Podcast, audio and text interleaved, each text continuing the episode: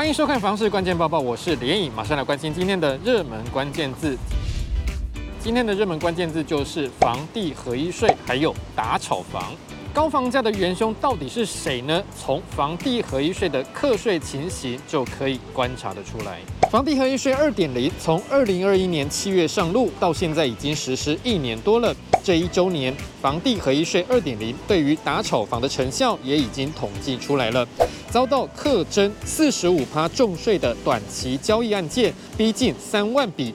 约占全部房市交易量的二十六点七趴，光是这些短期交易件数就让国库进账了一百零二亿元。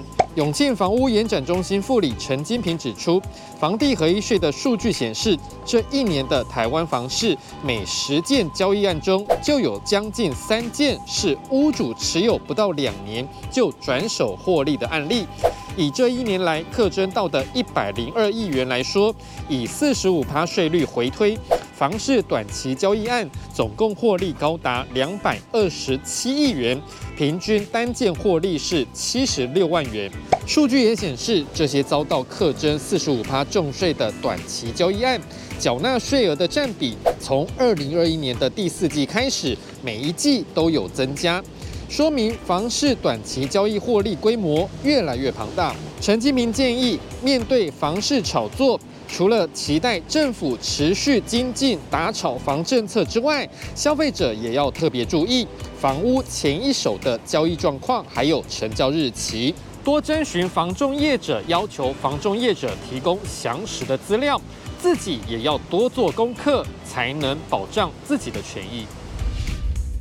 今天的精选新闻来看到，房价真的要跌了吗？房市专家张新民提出看法。张新民说，近期有房市大咖看坏房市，这就表示房价支撑力道已经有变化了。其次，不少代销业者开始在做空，降价求售的心态很明显。另外，有些高资产族开始在海外找寻避风港，这也是明显的房价下跌的迹象。张新明说，韩国升息十趴之后，首尔的房价一年之内就下跌了十五趴，所以台湾的房价八成是要下跌的。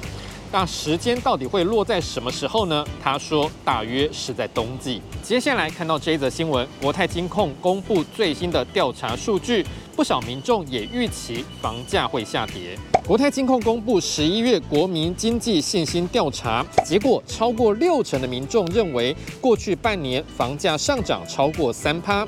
另外有二十七点一趴的民众认为房价变化在正负三趴之内。不过，在看到未来半年的房价，将近两成的民众预期房价将会下跌超过三趴，显示氛围正在产生变化。接下来这则新闻来关心台北市南港区的重要建案。就在十一月二十二号早上，知名大厂国产建材实业集团的南港大型开发案正式动土了。这个建案的基地面积达到六千五百平，位置就在南港路三段，距离南港车站车程只有大约五分钟。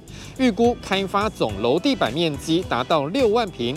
其中包含了商场、商办，台北市卫生局也将会进驻。国产建材实业董事长徐兰英亲自主持动土祈福仪式。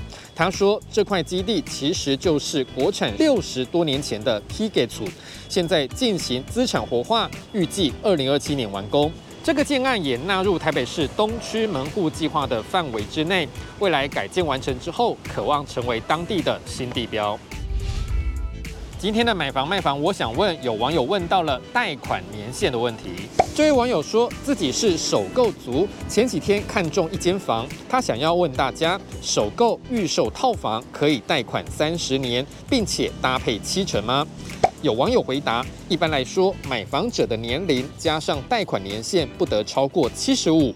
也就是说，年龄不超过四十五岁就可以贷到三十年。也有网友说，其实去问放贷银行还是最准的。你对于这个问题还有什么样的看法呢？也欢迎在底下留言一起讨论。